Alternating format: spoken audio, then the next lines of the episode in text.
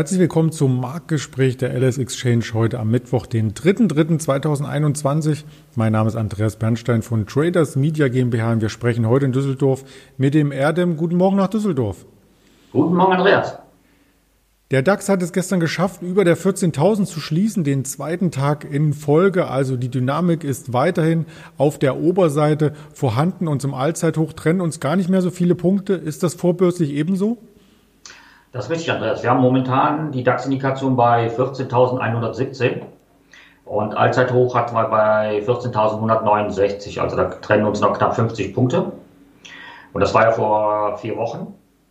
Und danach gab es ja einige Nachrichten, die halt den DAX auch mal runtergedrückt haben, dann wieder hochgezogen haben. Also allen Unkenrufen zum Trotz, der Markt ist stabil, der Markt ist halt äh, relativ robust. Und ich denke mal, die Chancen stehen gut, dass wir halt äh, den Allzeithoch dann irgendwann mal auch wieder sehen werden. Vielleicht nicht heute, aber ich denke mal, in den nächsten Tagen wird das, wird das passieren. Die breite Range, die uns die letzten Wochen beschäftigte, habe ich gerade hier eingebunden. Da hatte man gestern ein wenig Befürchtung am Markt, dass es schon wieder vorbei sein könnte mit dem Ausflug über der 14.000, denn es gab äh, Nachrichten aus China, die so ein bisschen von einer Blase gesprochen hatten. Ja, genau. Äh, momentan haben wir halt die Problematik, ähm, wir sind ja sehr gut gelaufen in der Corona-Zeit, wobei halt die ganzen Technologiewerte hier sehr gut gelaufen sind und alles, was halt dann, ja, ich sag mal, Old Economy ist, ist dann halt ja mehr oder weniger zurückgeblieben. Und ähm, sehr viele Wirtschaftsexperten haben auch gesagt, dass es halt eine Art Blase ist, dass auch die Wirtschaft in China äh, über, überhitzt wäre und dass das halt dann nicht die ganze Zeit mal so weitergehen kann. Aber nichtsdestotrotz, äh, die Chinesen machen das ziemlich gut, finde ich. Also die äh, sind dann, die wollen auch äh, eine Abkehr von der Exportwirtschaft, die wollen auch den Binnenkonsum dann stärken. Das heißt, äh, das wird eine, äh, ja, die, die wollen halt äh, ihre Leute dazu animieren, mehr zu konsumieren, dass halt die Wirtschaft dann auf breitere Basis gestellt wird und nicht nur sehr abhängig ist halt von den wirtschaftlichen Entwicklungen in Europa und USA, was deren Hauptexportmärkte sind. Und denke mal, dass da auch ähm, da die richtigen Schritte dann unternommen werden werden, wird von der chinesischen äh, Wirtschaftsführung und dass da demnächst auch dann eine äh, stabilere Basis dann, äh, dann auftreten wird und die dann halt äh, die Schwächen, die halt auf der einen Seite dann auftreten könnten, dann äh, durch ihren Binnenkonsum dann auffangen können. Die Statements aus China betrafen äh, vor allem die Wall Street und Europa, wo genau gesagt wurde, dass es hier an den Aktienmärkten zu einer Entkopplung von dem Wirtschaftsverhalten kommen könnte, also zu einer Blasenbildung. Aber China sagte auch dazu, ähm, also warf quasi nicht nur mit, in Anführungsstrichen, Dreck auf andere Länder, sondern hat auch vor der eigenen Haustür gekehrt und gesagt, dass der Immobilienmarkt in China selbst ein Stück weit überhitzt sein kann. Das ist richtig. Das ist ja schon seit Jahren ein äh, bekanntes Problem. Das kennen die Chinesen ja auch selber, ähm, dass der Markt halt einfach äh, nicht mehr den reellen wirtschaftlichen Gegebenheiten entspricht. entspricht. Äh, da wird gebaut auf Teufel komm raus und ähm, wenn wir in Europa zum Beispiel oder beziehungsweise speziell in Deutschland halt von einem Bauboom sprechen oder halt, dass die Immobilienpreise uns dann weggelaufen sind, das sind, glaube ich, ganz andere Dimensionen in China. Wobei man dann auch sagen muss, äh, das kommt ja auch von einer geringeren Basis aus. Allerdings, ähm, auf der anderen Seite muss man natürlich auch sehen, China ist dann natürlich auch der, äh, der größte Gläubiger der Amerikaner. Das heißt, das Geld muss dann auch irgendwo hinfließen. Das heißt, äh, die haben natürlich auch mit den ganzen Wirtschaftskrisen, die in den letzten Jahrzehnten, die wir dann halt erlebt haben, haben natürlich auch ähm, diese Zinssenkungen auch mitgemacht und dementsprechend haben sie dann halt ja auch die Blasen dann auch mehr oder weniger selber geschaffen. Und das Geld oder beziehungsweise das Kapital sucht sich halt immer den, den Weg des geringsten Widerstands. Das war momentan die Immobilienmarkt. Das versuchen die jetzt auch ähm, so zu zügeln, dass es halt dann auch von der Kapital, äh, der spekulativen Kapital, das halt in Konsum fließen soll. Und das ist halt, glaube ich, auch der Hintergrund, was die äh, Chinesen äh, jetzt auch vorhaben und dementsprechend dann auch äh, langsam und sachte dann auch angehen wollen. Das klingt spannend und das werden wir hier auch weiter entsprechend äh, begleiten. Begleiten tun wir auch immer in den Marktberichten am Abend die DAX Tops und Flops und da möchte ich noch einmal die Liste von gestern herausholen, denn ganz oben stand die Daimler AG und die Daimler AG hat hier für Schlagzeilen gesorgt in Richtung Zukunft, in Richtung Volvo Group. Genau. Die Daimler AG äh, will zusammen mit äh, Volvo Trucks ja so ein Fuel Cell Joint Venture gründen, das heißt also auf Wasserstoffbasis sollen die äh, die Fahrzeuge dann angetrieben werden. Das ist angelegt auf äh, drei Jahre und das, der erste Prototyp wird dann äh, momentan, so es ausschaut, nach Hyundai zum Beispiel auf den Markt kommen. Aber die haben sich schon äh, in die Fahnen geschrieben, dass halt das erste Serienfahrzeug schon Ende des Jahrzehnts kommen soll.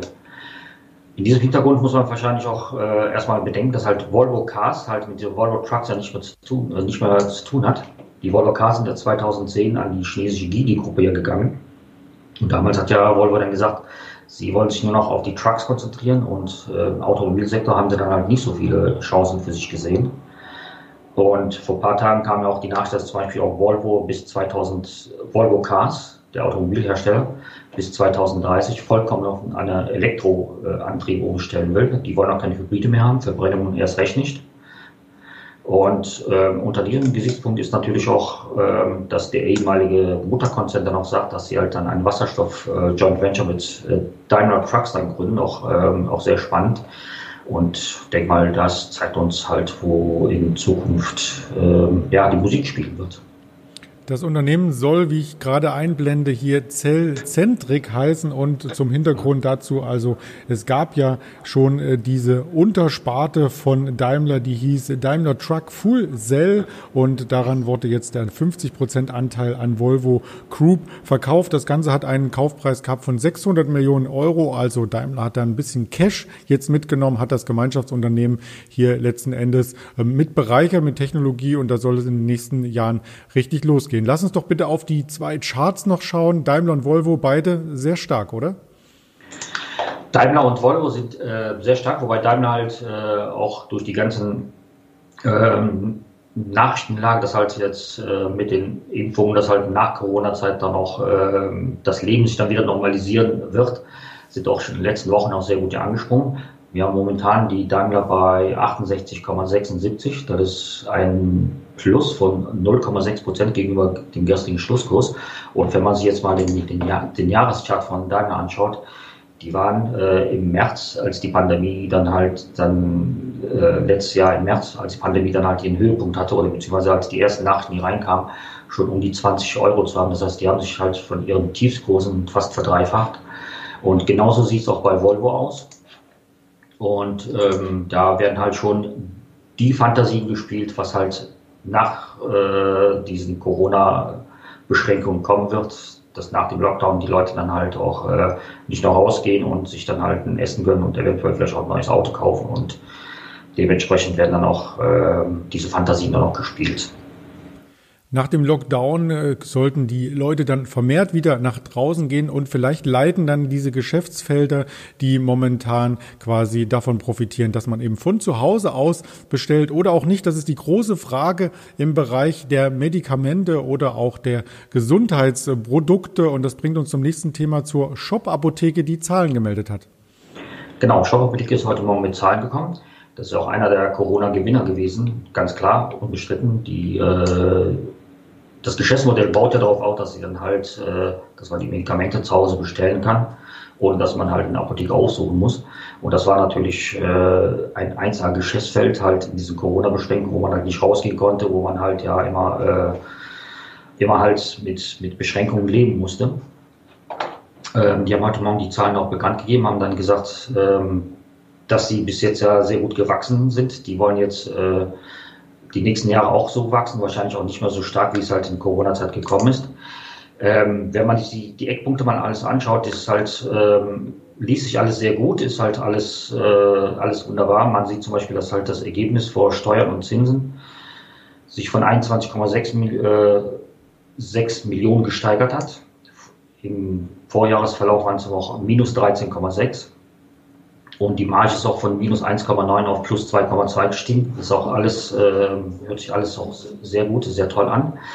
Ähm, das einzige an der Suppe ist natürlich, dass sie dann halt unterm Strich zwar eine rote Zahlen schreiben, und dass sie dann auch gesagt haben, dass die, äh, dass die Wachstumsraten, die sie im Jahr 2020 äh, gehabt haben, natürlich auch die, durch die äußeren Umstände, das wahrscheinlich in Zukunft nicht mehr einzuhalten wird. Ähm, wir sehen die Shop-Apotheke-Aktie heute auch etwas schwächer. Die ist jetzt knapp äh, 6, Euro, äh, 6 Prozent im, im, Minus bei 187 Euro. Aber wenn man bedenkt, dass man die Shop-Apotheke ähm, März 2000 zum Beispiel, also vor genau einem Jahr, so um die 40 Euro haben konnte, denke ich mal, dass da Gewinnmitnahmen halt normal sind. Ähm, was bei der Shop-Apotheke noch dazu kommt, man, wir haben gestern noch die Zahlen von HelloFresh gesehen. Da kann man ja diese Essensboxen äh, bestellen und dann zu Hause dann auch äh, dann nachkochen oder mitkochen oder wie auch immer. Ähm, sehr viele Analysten sagen auch, wenn man ein Konto bei der Shop-Apotheke hat und wenn man irgendwann mal da bestellt hat, wenn man irgendwann mal gemerkt hat, man kann die äh, Medikamente kostenlos äh, bestellen, wird man das wahrscheinlich in Zukunft auch noch machen. Was man bei, äh, bei HelloFresh eventuell nicht machen wird, wenn die Restaurants wieder öffnet, wenn man rausgehen kann, sich mit Freunden treffen kann, ist die äh, Wahrscheinlichkeit, dass man dann noch weiterhin bestellt, geringer. Wird dann so eingeschätzt. Das ist auch meine Einschätzung. Ich würde mal auch dann behaupten, wenn man halt äh, einmal in den Genuss gekommen ist, bei Shop-Apotheke was zu bestellen und halt diese Bequemlichkeit dann, äh, dann gesehen hat, wird man das wahrscheinlich in Zukunft dann öfters machen, als wenn man ähm, was anderes machen kann, was man dann äh, draußen dann auch selbst erledigen könnte. Das sind natürlich Argumente, ähm, die man noch einmal näher gerne beleuchten kann äh, zu unserem Kochverhalten und Apothekenverhalten. Nehmen wir dazu natürlich gerne das nächste Mal äh, Stellung, denn wir haben jetzt schon so viel Marktinfos hier dargeboten, die Sie als Zuschauer hier natürlich auch noch einmal bei YouTube, Twitter, Facebook, Instagram nachvollziehen können oder als Hörvariante bei Spotify, Deezer und Apple Podcast. In diesem Sinne ganz lieben Dank erst einmal für diese Infos an dich, Erdem, und einen erfolgreichen Handelstag. Danke, Andreas. Tschüss. Das wünsche ich natürlich auch allen Marktteilnehmern und Zuschauern dieses Videos. Gebt uns gerne ein Like, einen Daumen, einen Stern, was auch immer es auf den ganzen Plattformen gibt. Und bleiben Sie gesund. Hier Andreas Bernstein von Traders Media GmbH zusammen mit der Alice Exchange.